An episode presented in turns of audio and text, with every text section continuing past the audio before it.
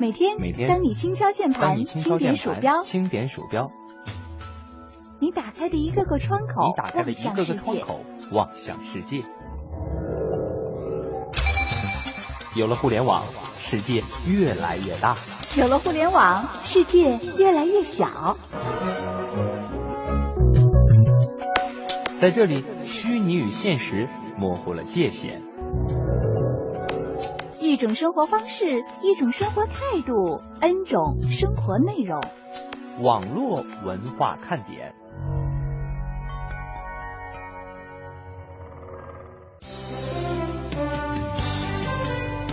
高端旅游为什么要重视 O to O 模式？线上与线下的结合将会给旅游产业带来哪些影响？网络文化看点本周专访直汇旅游联合创始人刘兆慧，我们一起来说说旅游 O to O。欢迎你的收听。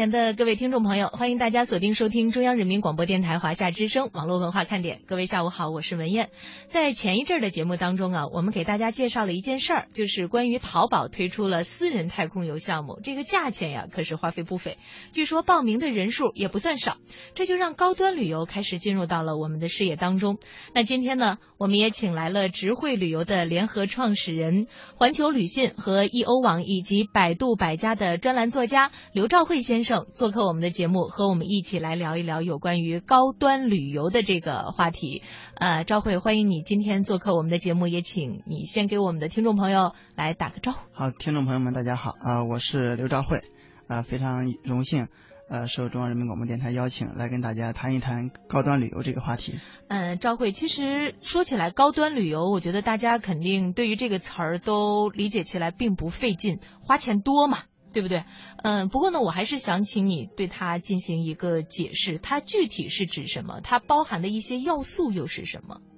呃，其实高端旅游呢是一个相对的概念，呃，它是相对于大众旅游来说的，因为这样一个概念呢，呃，可能是指是随着旅游市场的这个不断的走向成熟，嗯消费呢不断走向理性，呃，那么呢有旅旅行产品的供应商，比如说目的地啊，还有旅行社，还有旅游局，那么等等推出的这样一些高精尖的旅游产品。呃，其实这样一些产品呢，也是指有一定素养的这个个体或者是群体，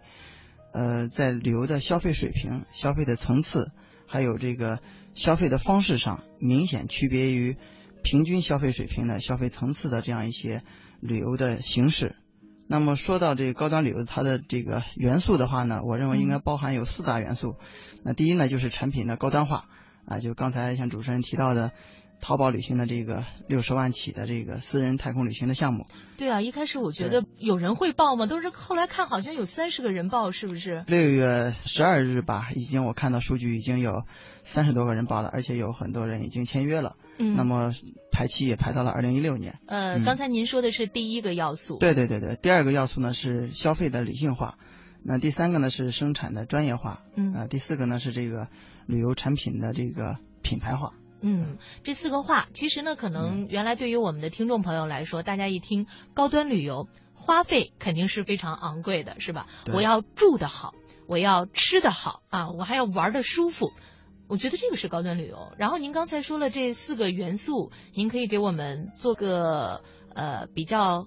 这个通俗的解释吗？好像不只是刚才我说的那些大家普遍意义上的理解，是不是？比方说像消费还要理性化，高端旅游难道我消费还要理性化吗？对，实际上高端呃旅游的这个，刚才说它是一个相对的概念。那么如果说从产品的高端化上，大家更容易理解一些。但是对于高端这个定位呢，实际它强调的更加是说，呃，相对于普通的这种标准化的旅游产品，比如说像嗯酒店呀、机票，提供的是大众标准化的、没有差别的这个服务。实际说高端旅游的话，应该还有包含一种个性化和嗯体验化、深度化的量身定制的这样一个概念。嗯实际这样一个概念，我理解来说，其实高端旅游它当然是有一个前提，要花很多的价钱，然后嗯花很多的这个、这个物质上的享受。嗯但是更重要的一点呢，是说是针对于你个人或者说是某一个群体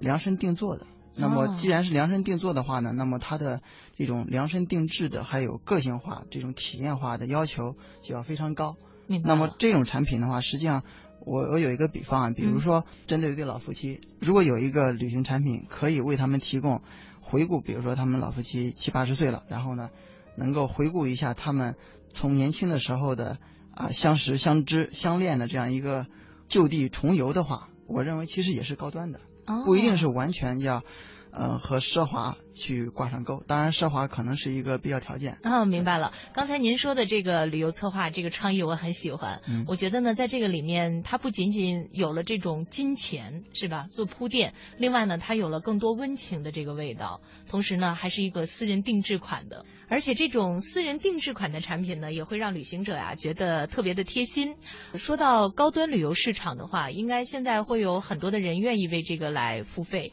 是不是在中国的这个高端旅游市场当中，还是有比较大的一个发展潜力的？啊，是这样的，因为我觉得是可以从这几个方面来去看一下，因为高端旅游的市场呢，这个潜力还是非常大的。先是这个中国经济的持续增长带来的整个产业的提升和发展。呃，我注意到一个数据啊，就今年六月份的时候，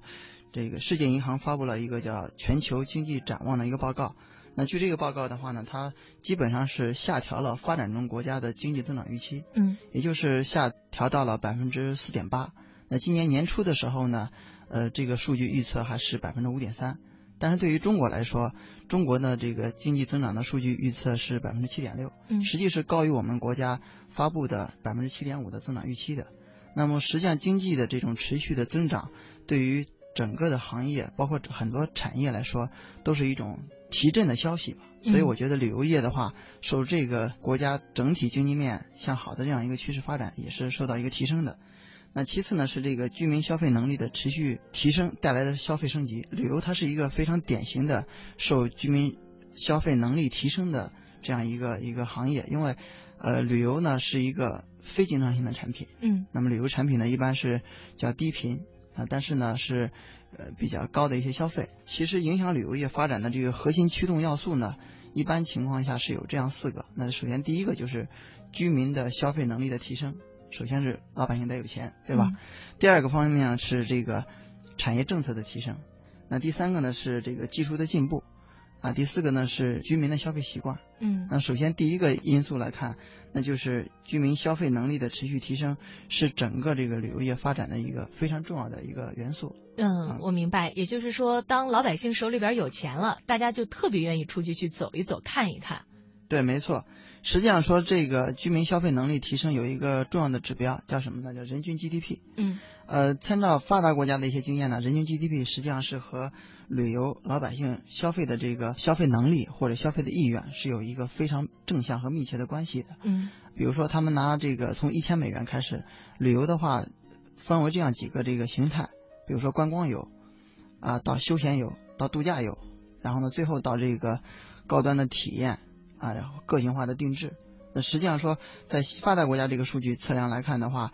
呃，当人均的 GDP 超过一千美元的时候，老百姓就开始去愿意去去旅旅游了观光游，对，啊，去去观光游，观这第一光光对层次的第一个层次。嗯那第二个层次就是，当达到这个两千美元的时候呢，老百姓的这个就不满足于只看景了。对对对休闲游休闲游就会就会提升，那么嗯出去购物的这种动力啊，包括这种能力啊，也更加的提升。那么第三个呢，就是说，当人均 GDP 达到三千美元的时候，嗯。实际上这个度假游的这样一个消费的需求就会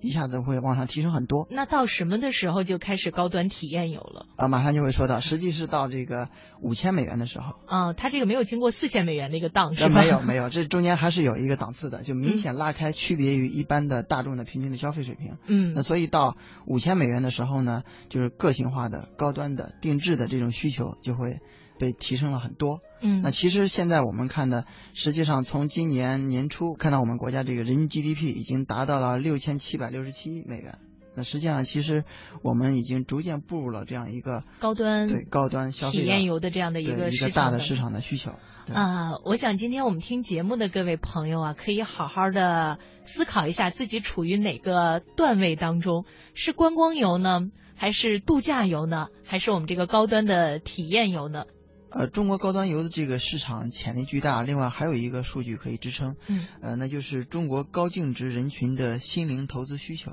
高净值人群是什么意思？对，高净值人群呢，是指这个，呃，有一个报告，就是在这个一四年，今年的五月二十七号，呃，兴业银行和这个胡润研究院，他们共同发布了一个中国高净值人群的这样一个心灵投资的报告。高净值人群呢，是指这个净资产超过六百万以上的人。那这个人群的数量有多大规模呢？那么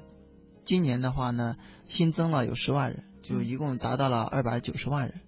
呃，这是一个非常快的增长速度。那另外一块就是高净值人群里面还有一个是超高收入的人群，就是超过一个亿的这样收入的，那个今年新增了两千五百人，就达到了六点七万名这样一个规模。就是土豪们呗。啊，对，可以可以这样称是土豪们。嗯，他们的叫什么？心灵投资。这个是做什么的？心灵投资的话呢，有几个这样明显的领域，比如说是。物质之外的这种心灵方面的满足，对于自己的，比如说第一个大的需求是这个健康的要求，嗯，那第二个的话呢，实际上是旅游的这种需求，那第三个是教育的个人提升上。那么对于这三个领域呢，是高净值人群愿意投入更多金钱和投入更多的这个时间的这样几个领域。那旅游实际上占到了是第二大领域。这个人数可能比起大众人数来说的话，它真的算是很少，但是他们的这个产值会比较的大，对不对？对，没错，因为从这个统计数据上来看的话呢，高净值人群去年平均旅游的次数是四次，那么其中包括一次的出境游，那还有一部分呢是有百分之二十五呢已经达到了平均五次，那其中有还有少数的人呢，这个出境游达到了平均两次。那实际从花费上来讲的话，我估计能够更清晰的能看到这个人群或者土豪们，嗯，那么他们投资的这个增大的这个一个趋势吧。那么从这个平均出游的天数上来说的话呢，已经达到了二十三天。那基本上在国内游的话呢，平均在四天左右。嗯，如果到云南啊、西藏啊这样较远的一些地方，可能到一个星期左右。这是单次吗？啊，对，单次。哦。那如果出境游的话呢，这个呃应该达到了平均是七八天这样一个时间的长度。嗯。那另外一块数据可以从这个消费上来看，国内游的话呢，高净值人群的平均花费在三万五左右。那如果说是更富裕一些的人呢，平均花费可能到了四点三万。高净值人群的出境游的平均花费。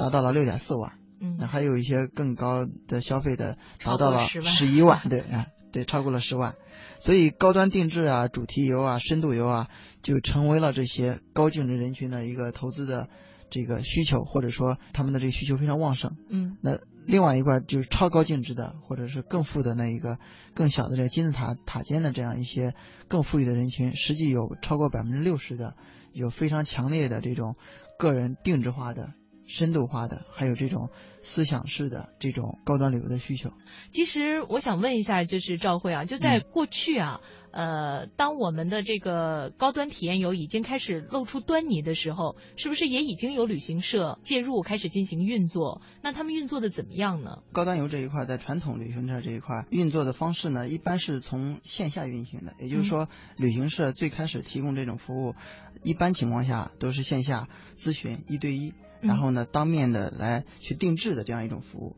操作方式呢是比较传统的，也就是偏线下的这种方式。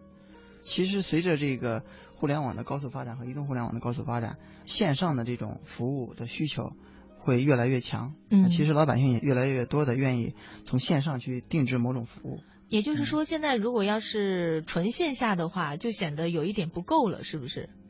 对，没错，因为如果纯线下的话呢，显然很难满足这个老百姓的需求。因为随着这个中国的网民，呃，前段时间这个 Marymaker 就是 KPCB 的这样一个叫互联网女皇的人，嗯，发布了一个二零一四的互联网的报告，嗯，那在这报告里面是对于整个的中国的这个网民的数量做了一个预测。那现在其实中国互联网的渗透率已经达到了百分之四十六的渗透率。对，那移动互联网的网民达到了五个亿，那其实占了整个互联网网民的百分之八十。嗯，那就看到老百姓实际上是从互联网上去寻求服务的这种需求会越来越强。嗯，那么如果这个高端游能够和线上进行结合的话，它和传统的这种呃方式相比的话，会有一些什么样的优点呢？实际上，在线旅游的话，它是一个呃，最近有个概念嘛，然后从一三年开始，有一叫 O to O 的概念比较热。嗯，线上线下相结合。对，线上线下相结合。实际是在线旅游的话，它是一个比较天然的 O to O 模式。在这个传统互联网时期的时候呢，这个优势体现的并不太明显。但是从一三年开始，这个移动互联网开始爆发以来啊，实际上这个 O2O 模式一下子出现了一个爆发性的增长。那实际上从这个投融资的报告上，我之前也看过一次，一三年的时候呢，整个中国的这个移动互联网在旅游这个行业里面的投融资大概有三十九起。那实际上是超过了过去两年的总和。嗯，那实际我们看到这样一个趋势，也就是 O2O 模式在旅游业里面的爆发和发展。当然，在线旅游的话，就是旅游 O2O，它强调是在线的预定，那么在线的交费，啊，线下的消费，然后再返回线上去做点评，形成这样一个消费的闭环。那我们看到这样一个模式，在旅游业的结合上来说，会有非常强的优势体现出来。嗯，为什么会说在移动互联网时代当中，这种 O2O 的模式会更明显？就拿我个人的体验来说啊，比方说我会选择一家旅游网站，然后呢。呃，选择我要去的地方，订酒店啊，订机票啊，等等这样一些，或者呢，就是订一些行程什么的。对。呃，为什么在手机上就会不一样了呢？旅游嘛，首先是一个动态的。第二个呢，就是说旅游它是一个非常明显和典型的。如果从在线上看的话，那么它就是一个虚拟的产品。嗯。那和传统的电子商务是有一个比较大的区别的。传统电子商务，比如你买个化妆品，或者说买一个某一个物品。直接从线上预定完之后，实际说你收到货，可能这个消费就结束了。嗯，但是旅游不太一样，旅游你必须到线下去体验。几个行业可能和这个移动 O2O 时代结合的更紧密一些，比如说餐饮，嗯，那比如说旅游，比如说呃美容啊等等这些，你在线上订购了服务之后呢，你必须到线下去消费和体验。那实际上这个是和传统的电商是有一个大的区别的。嗯嗯，那要是如果高端旅游这一块做到了线上和线下相结合，那它和过去的这种传统的运作模式，就是只有线下相比，呃，我觉得就是说大家上网来挑一下，就这个更方便了。它的那个突破之处到底是体现在什么地方？那你到我到旅行社的话，其实也是可以选的呀，对不对？对，没错。实际上说，就是我刚才说了一个闭环。嗯。其实到旅行社也可以选，但是呢，你选完之后，它这个服务可能是一个单向的。移动互联网结合起来之后，第一个是提供了消费的这种透明化和公平化。嗯，真正的大众的需求需要从互联网上，因为互联网提供了一种，我觉得是相对平等的这样一个消费的机会。也就是普通大众，你有钱你也可以买得到。那之前的时候呢，线下运作的时候，这些高端定制化的旅游服务和产品是不透明的，那就是老百姓是很难去买得到的。明白了，也就是说，有的时候这种旅行产品你可能在旅行社当中得不到，但是如果要是放在互联网上的话呢，大家的这个选择机会就会更多。那么一般高端旅游如何实现跟 O2O 的这种模式，才会让用户觉得物有所值？呃，我觉得还是从两个方面吧。第一个还是从互联网上加强这种信息决策的这种内容的提供。我可以举两个例子啊，一个例子我们可以参照一下，这个美国有一个比较知名的品牌，大概有五十多年历史的，一九六二年创立的这样一个叫 ANK 那这是美国的一家高端旅游的定制化的旅游的这个非常好的品牌公司。那么它提供的这个旅游服务呢，我们可以看到互联网上可以看到非常丰富的产品的类别。和产品的体验，它的运作方式呢，也就是区别于国内的我们现在运作的方式。第一个，它的这个在全球六十多个国家都有自己的这样一些这个服务的人员。对比国内来看的话，我们的高端旅游很多是寻求第三方服务的。实际这个在产品提供上来说，那它的互联网的这个信息的丰富程度，包括产品的展现，这个平台的这种效率肯定是非常高的。如果从展示的这个量和展示率来看的话呢，那么首先互联网提供了一个非常开阔的一个展示平台，它是面向全球的。嗯，那其实线下的传统的旅行社也好，或者说景点也好，是不太可能能做到这样一个效率的。也就是说，在互联网上，你可以看到更多种的产品，有更多的选择，然后这个天数呢还可以自己制定，然后旅行的方式呢还可以自己去挑，就是不会像，比方说像传统的线下的这种模式，它一旦固定好了以后，你就很难去改变它了。呃，其实线下也是可以定制和改变的，但是从互联网上来看的话呢，因为它可以提供一种透明化和公开化的，也就是说，它能够给你提供相对可选的某些东西的时候，嗯是它已经有了非常完善的标准体系。嗯，这是首先从选择这个角度来看的。呃，一开始这是一个体验，然后等到真正的开始进行旅行体验的时候，呃，还在有 O to O 在进行当中吗？实际是有的，我刚才说的是一半，就是说线上进行完你的预定啊、信息的参照啊，嗯。就是叫这个旅行的决策的这个阶段的时候，那么你通过互联网能够非常高效的能够预定这个产品，包括支付上，高端旅游一般是客单价是非常高，那么所以说这个支付上来是也是一个非常便利的方式。那然后线上你订完之后呢，你去线下进行消费，消费的过程中，它提供了一种点评的方式，你可以通过这个互联网和移动互联网的方式，随时可以和你的这个客服人员或者说这个贴身的服务的人呢，去进行非常便利的沟通。另外一块，你还有它提供了一种点评机制，嗯那这个点评机制就是一种相对，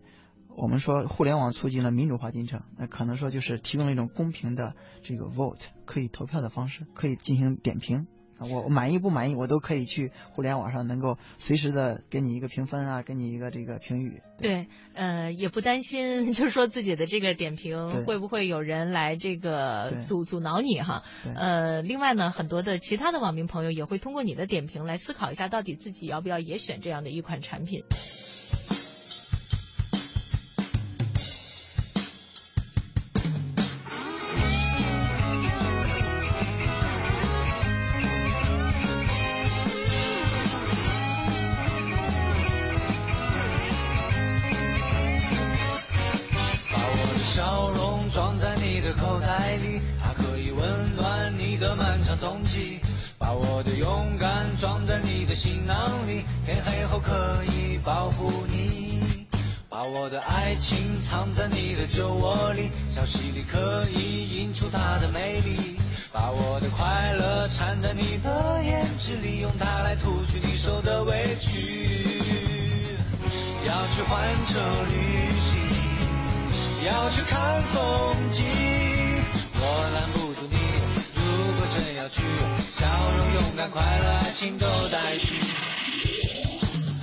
环球旅行，祝你一路是风景。我想你总会明白谁更爱你。环球旅行，祝你一路好运气。你要把春天带到哪里去？环球旅行，祝你一路是风景。我想你总会明白谁更爱你。环球旅行，祝你一路好运气。你要把春天带到哪里去？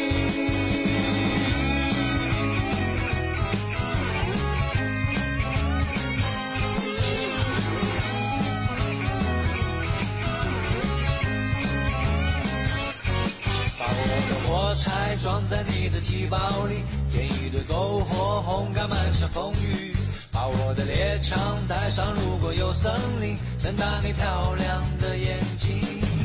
把我的冷静放在你的热情里，美丽的仙境遍布世界各地。把我的生命融入你的生命里，如果需要，就拿我的去。要去环球旅。要去看风景，我拦不住你。如果真要去，火柴、猎枪、冷静、生命都带去。环球旅行，祝你一路顺风景。我想你总会明白谁更爱你。环球旅行，祝你一路好运气。你要把春天带到哪里去？环球旅行，祝你一路顺风景。我想你总会明白谁更爱你。环球旅行，祝你一路好运。气。你要把春天带到哪里去？环球旅行，祝你一路是风景。环球旅行，祝你一路好运。气。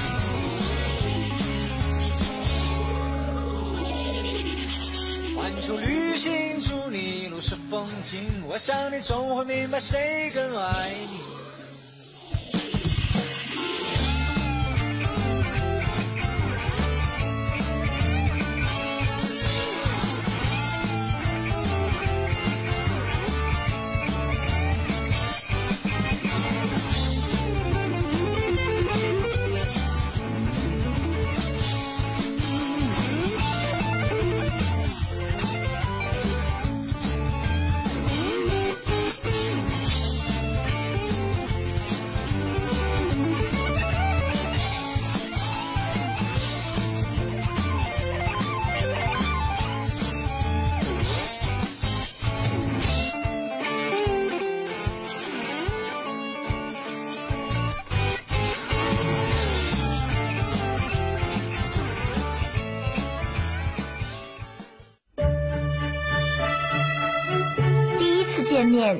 请我吃的是双人套餐。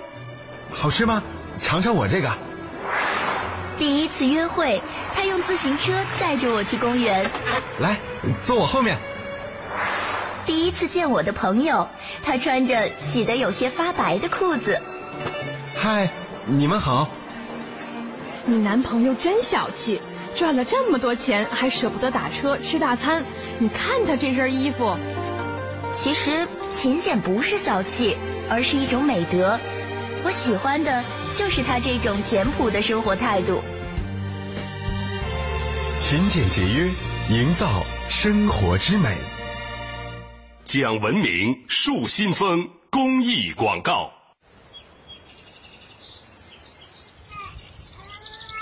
宝宝往前走，迈腿，一，哎二，迈腿，好。五十年后，还是这对母女。妈，别总在轮椅上待着了啊！嗯，我扶您起来走走吧。哎。别着急，别着急，您先把胳膊搭我肩上，好好好，然后再挪腿，嗯，好，对。您扶我走出了我人生的第一步，请让我扶您走完您的人生路。时间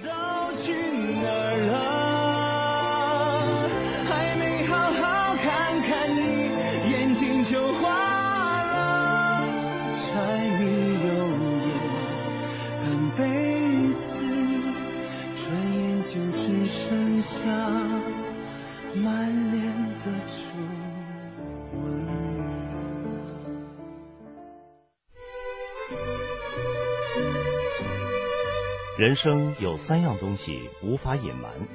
咳嗽、贫穷和爱。你想隐瞒，却欲盖弥彰。人生有三样东西不该挥霍：身体、金钱和爱。你想挥霍，却得不偿失。人生有三样东西无法挽留：生命、时间和爱。你想挽留，却渐行渐远。这是网友眼里的人生，也是你我的箴言。网络文化看点，与你一起珍重彼此。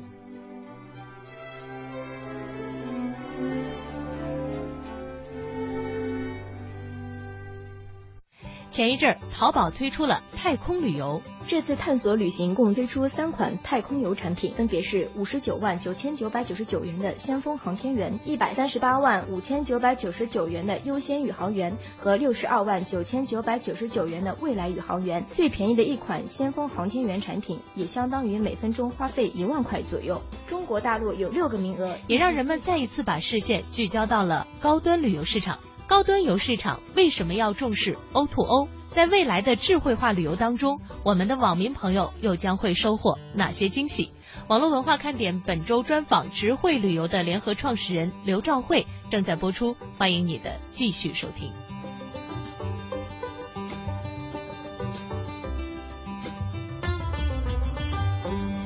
那如果要是说线上和线下结合了，是不是对于传统的高端游的定义要提出一些突破了？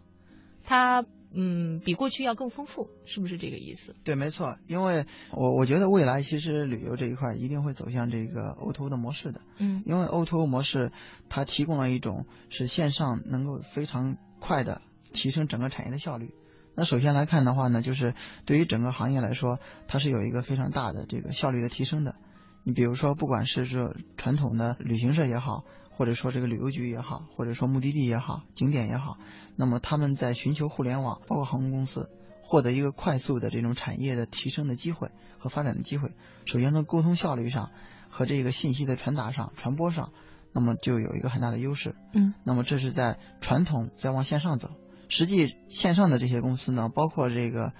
国内的携程也好，啊去哪儿也好，翼龙也好。或者说刚刚上市的途牛也好，嗯，那么他们提供的包括国外的这个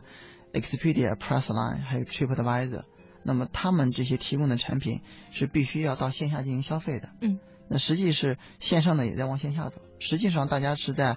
朝一个方向在走，我认为是走向 O2O 的模式，嗯，实际上从 O2O 的结合之后，形成这样一个消费的闭环，每一个环节上都有专业的公司把它做得很细致，为客户提供更大的一个价值。嗯，那么再一个呢来说的话呢，就是产业的各个环节的这样流转的闭环里面，实际是丰富了整个产业的生态系统。那我觉得对于个人也好，对于整个产业来好，O2O O 呢是一种非常良性的一种发展方式。这是双赢的模式，对，对是一种双赢的模式，甚至多赢的模式。呃，刚才呢，这个赵慧啊，也是说了一下 O2O O 线上和线下结合对于高端旅游市场的这个促进。呃，我特别想请你啊，来给我们的听众介绍一下，如果要是说 O to O 真的可以运作这样的一种模式，因为我们刚才听起来觉得的确挺不错的，嗯，它应该是怎么来进行运作？比方说。呃，是一家旅行公司或者是在线旅游网站把这个东西都搞定吗？还是说在整个的它是一个产业链，会有很多的您刚才说的那个专业公司的各个环节的专业服务，它是怎么样一个运作模式呢？还是说我建一个网站就足够了？国内大型的 OTA，呃，比如说像携程，它是在走向平台化的。平台化呢，其实在追求一种是一站式的服务，那么所有东西都搞定，对吧？从这个机票啊、酒店呀、标准的产品，然后到这种半标准化的产品，再到完全非标准化的、定制化的、个性化的这种产品。实际说，这种大型的平台在追求一站式的服务。嗯，当然呢，在这个过程中呢，实际在线下这一部分，反而是有很多这种专业的公司、小的公司提供定制化的，有更多的发展的机会。比如说有这个像周末去哪儿，我前段时间采访的一个公司，那么这个他呢是做北京的周边游。那还有呢，像那优翔国际，它是做什么呢？做这个海外的这个医疗的高端游。嗯，那像还有垂直领域的，对垂直领域里，其实我觉得垂直领域里面还有很多的机会。嗯，因为垂直领域里面是巨头或者说大的平台不可能全部都能够呃占领的这样一个小的细分市场。那这些细分市场拼什么呢？实际标准化的产品大家都是差不多的，价格也差不多啊。我们看到过去一年。OTA 之间，包括国内的在线旅游公司也在打价格战。实际说，我们看到垂直领域里面的时候，在追求服务这一块，反而是单纯的以资金或者是以大的平台是难以兼顾的，或者难以完全通吃的这样一个细分市场。前一段时间和这个隔壁资本的，就是投资途牛的这个合伙人蒋涛，呃，也聊过。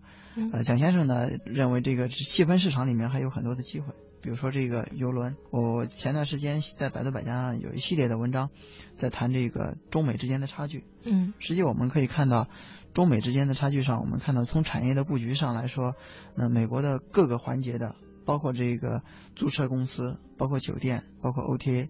那包括这个 GDS 全球分销系统，那包括航空公司，还有这个内容服务公司，比如叫这个 Travel Inspiration，也就是说我们所理解的这个内容的。这样，比如说国内的有对应的这个马蜂窝呀，或者穷游啊，就是能够为你提供这个旅游激励的，呃，或者说能够激发你旅游灵感的这样公司，也就是说你前面决策的参考的这样的公司，它的每个产业链的这个环节里面，我们可以看到，这是非常非常多的，可以了解到国内的这样，比如说原搜索，嗯，那我们说旅游的比价网站、比价搜索，国内的大家了解的也无非是去哪儿和酷讯，但实际上这个环节里面实际有非常多。在国外的话，包括 Kayak，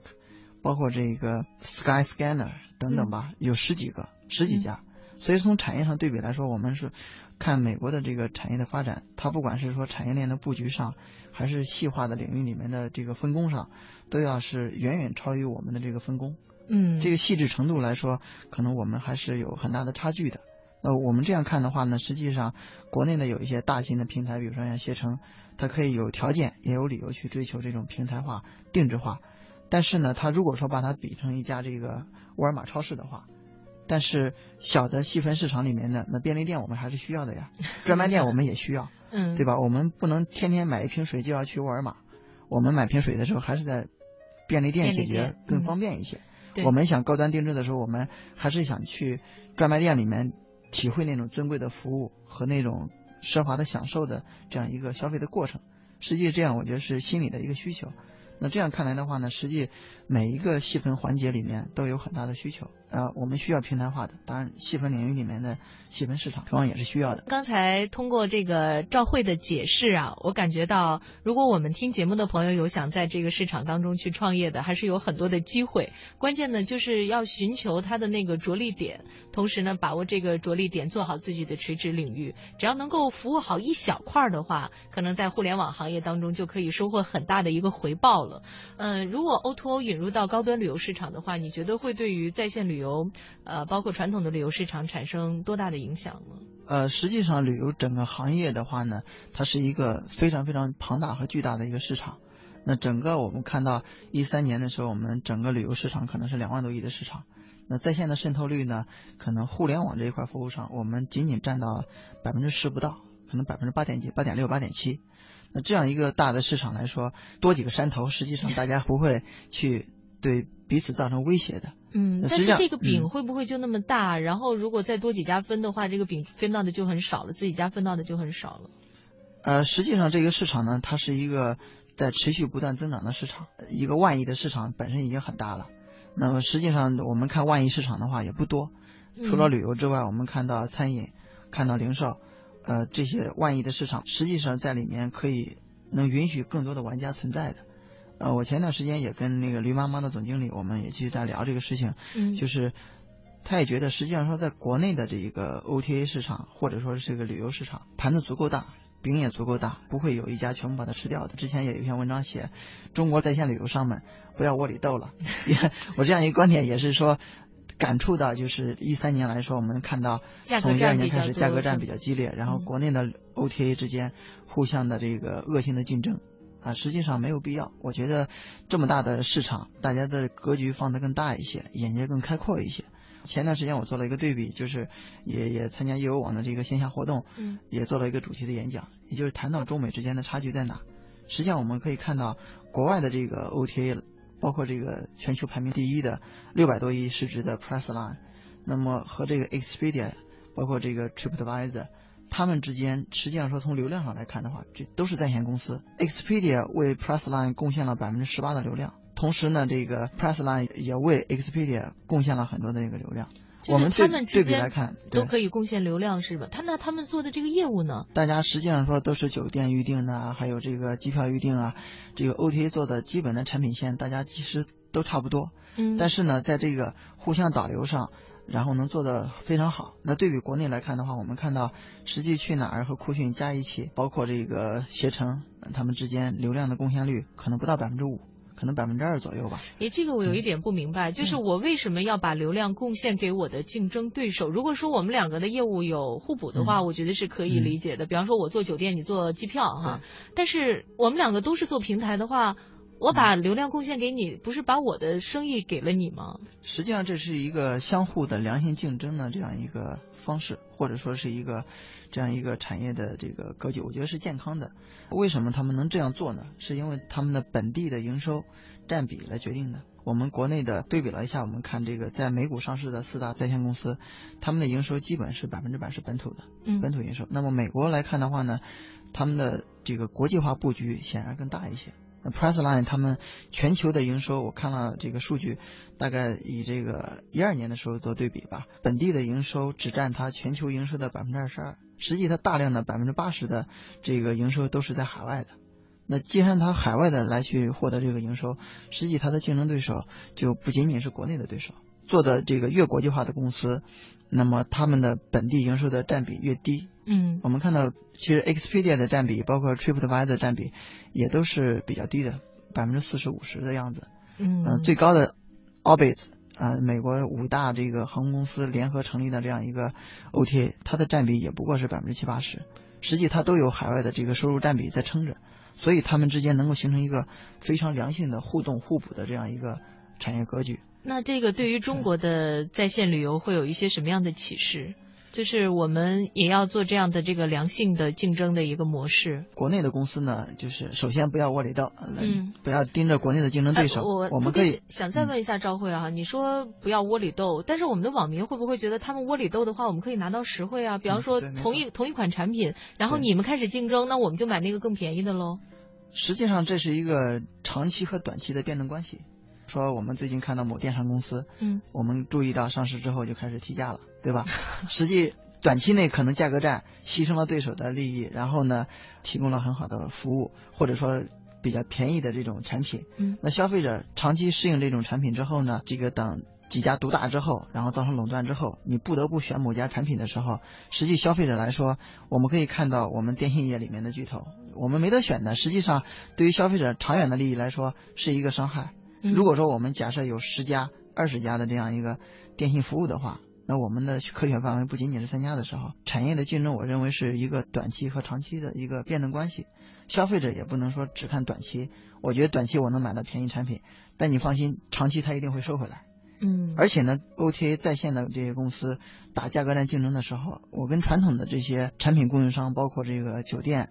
包括这个景点在聊的时候，实际是以牺牲他们的利益为代价。他们付出的代价更大。这个前段时间有一个，然后某电商公司的这个也是在线旅游公司，他去谈那个酒店价格的时候，原来收百分之十八的佣金，但是呢说有竞争对手说可以出百分之十，那么我可以百分之六就可以。嗯，实际说你牺牲的这个利益的话呢，很多时候是线下的资源提供方的利益。OTA 可能拿这个去打这个价格战，可能长期来看，消费者的利益并不一定能得到保障。嗯，线下的这些供应商产业链上的各个环节，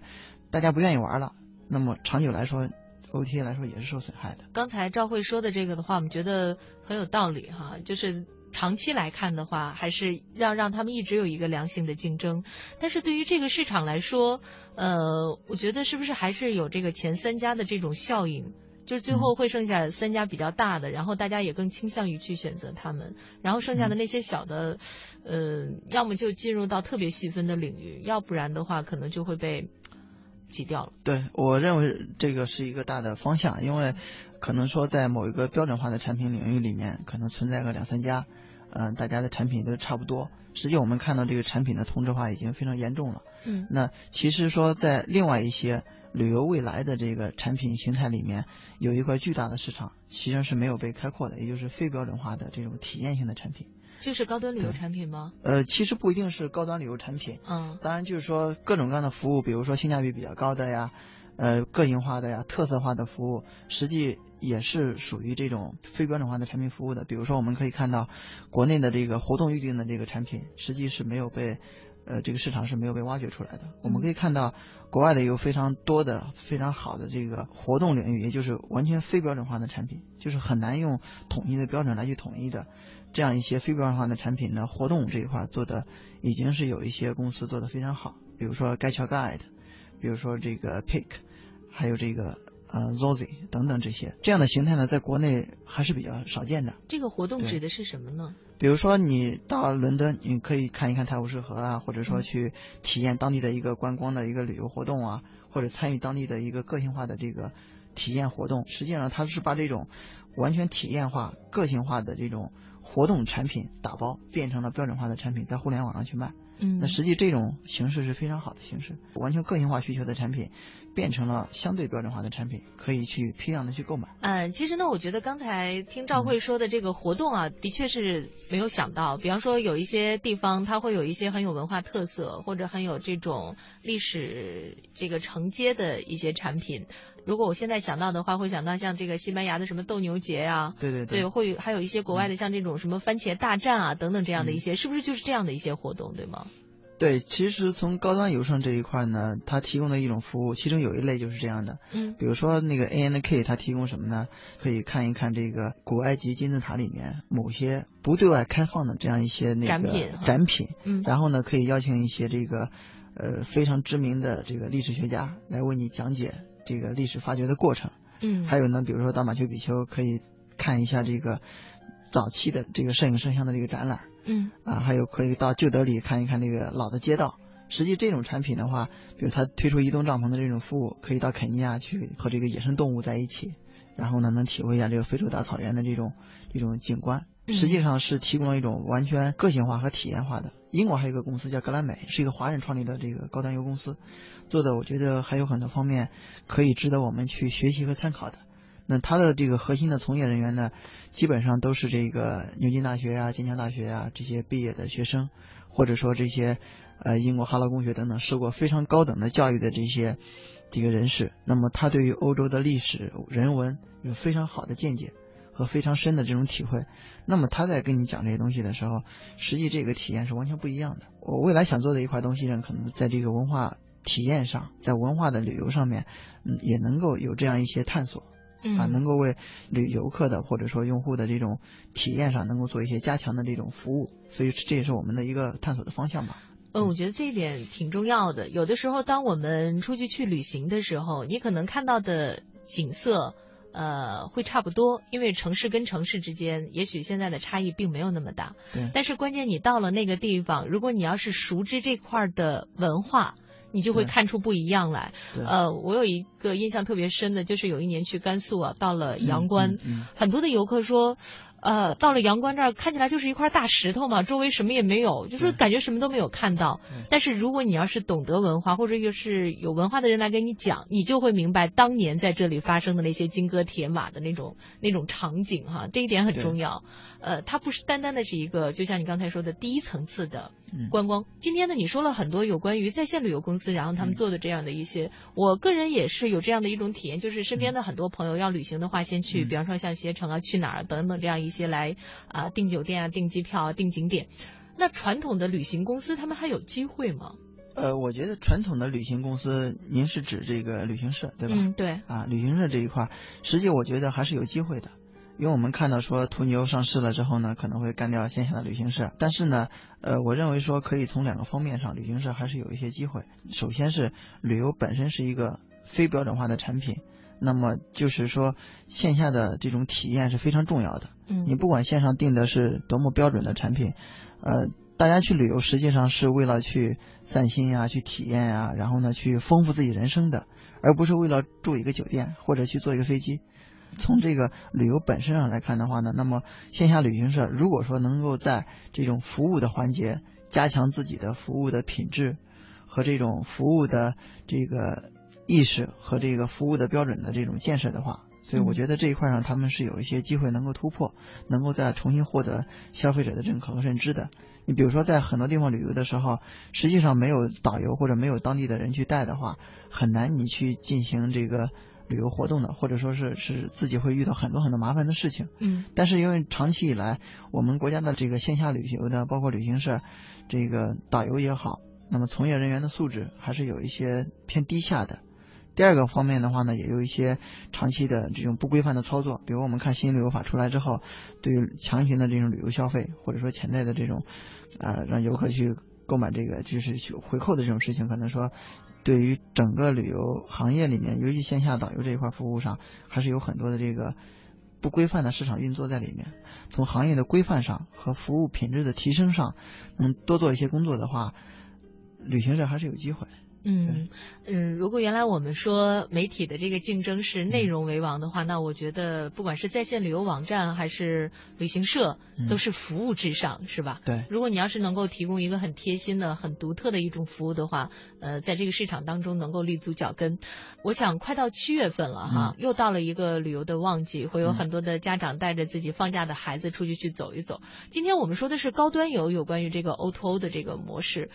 其实我在想，是不是呃，就是这种大众旅游，它也是需要这种 O2O O 模式，它不会说特别说高端这块 O2O O 就一定要建好，然后大众这块就要忽略。我觉得它其实都应该是好好的去把 O2O O 这块给做好的。对，没没错。呃，我觉得 O to O 是不仅仅对这个高端旅游的，当然高端旅游对于线下服务的品质上的要求会更高、更细致，而且更全面。那可能说从这个。呃，要求上来说的话呢，也是更加的高端，更加的这个人性化，还有个性化，体验的这个层次的更丰富性。嗯，但是对于大众旅游的来说，其实 O2O 模式也是一个非常非常需要的这样一个方式。实际是大家去旅游，我们慢慢的已经到了这样一个在追求几个层次来看，我们到了一个追求个性化。追求体验化的，我们看到自由行的这种兴盛，看到这个背包客的这个多起来。实际大家在旅游的时候，中国古话说这个读万卷书，行万里路。那实际上在这个旅游上，大家的需求，老百姓这个生活水平提升了之后，对于旅游的需求，对于这种呃个人的提升和体验化的这个方面的呃需求的这匹配上，可能是要求越来越高。嗯那所以所以说，我认为说 O2O 在线下的这一块，反而是这个服务端和体验端会越来越重要。嗯随着互联网的深入的话呢，那么实际是这两个环节结合起来，对老百姓的这个旅游生活可能会带来更加便利、更加能够提供更多价值的这样一个服务。嗯，呃，俗话说得好，有始有终哈。我们今天嗯节目一开头的时候呢，说了有关于淘宝推出的这个太空游项目。说实话，我们在节目当中呢，也给大家制作了专题，我们的记者也进行了采访。但是很多的这个听众朋友还有网民朋友还是会反馈说，这个真的能成型吗？我们在这里也请您给嗯我们预测一下，嗯是不是真的？您刚才说的一个时间节点到二零一六年，我们的这些普通网民就可以飞上太空。英国的维京集团对 Virgin 对吧？嗯我们可以看到 Richard Branson，、嗯然后呢还有俄罗斯的一些这个著名的企业家已经有先例，已经开启了这样一个太空游。实际在中国来说呢，我们可以看到这个模式呢，当然这个是荷兰公司提供的这样一个一个服务，中国作为代理，然后推出这样一个高端服务，我觉得是一个开始。实际说探索太空呀，或者说是去南北极这个旅游啊，近年来都在逐渐的兴盛。嗯我觉得这个市场对利于我们老百姓可能越来越，呃，不是神话了。飞天一次也不是完全的这个痴心妄想，实际这个老百姓的生活越来越富足，一生追求这样一次体验，实际上也是一个不太遥远的事情。嗯当然前期我们看最近这几年有可能还是少数人玩的游戏嘛，但是到未来我相信这个呃被大众接受的程度，当然更加普及化的程度会越来越高，也会让老百姓能够真正体验到各种这个不同层次的旅游服务，所以我认为是呃应该是能够成型的。嗯，希望到时候这个太空游就不再是高端体验游，而成为这个大众旅游的一种嗯必备内容了哈。我们期待着那一天。呃，最后呢，请赵慧来给我们说说吧，这个未来的旅游，就是按照你目前的这种观察，会呈现出什么样的科技啊、嗯智慧的这样的一些特征？嗯，实际说我们国家二零一四年提出叫智慧旅游年。那智慧旅游年实际上提出说，实际上在这个物联网，包括这个智能信息服务，啊、包括这个大数据啊、云计算啊，是针对旅游的这个，比如说体验环节呀，或者说这个甚至行政管理啊、景区的智能化呀等等这些方面，来去整体的建设我们国家的旅游的整体产业的服务水平。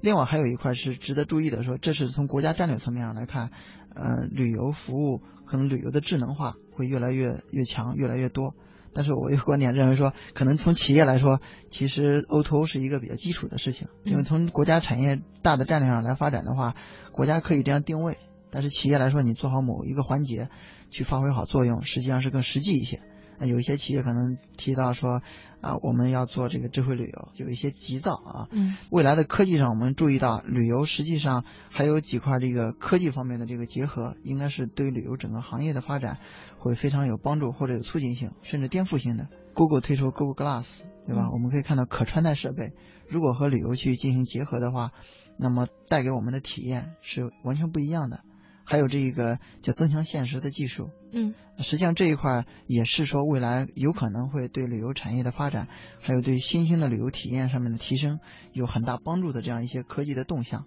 我们看到这一块，那未来的发展上，实际和新鲜科技的结合，还有很多我们未知的，有可能是完全我们超出我们想象的这种科技的出现，会颠覆到我们对于行业的这种认知和我们旅游的体验和体会。那我觉得，其实这一块未来的智慧上的东西，可能有更多的惊喜在吧。嗯，我们也希望能够体验到更多的这种科技和智慧带给我们的旅游新体验。今天呢，也非常感谢直汇旅游的联合创始人、环球旅讯及易欧网还有百度百家的专栏作家刘兆慧先生做客我们的节目，和我们分享了旅游 O2O 的这样的一些内容。也希望呢，对于我们收音机前的朋友，在旅游选择当中，或者是说有志于在这个行业当中创业的，提出一些我们的观点，也给大家一点启发。好，感谢刘先生做客我们的节目，我们下期节目再会。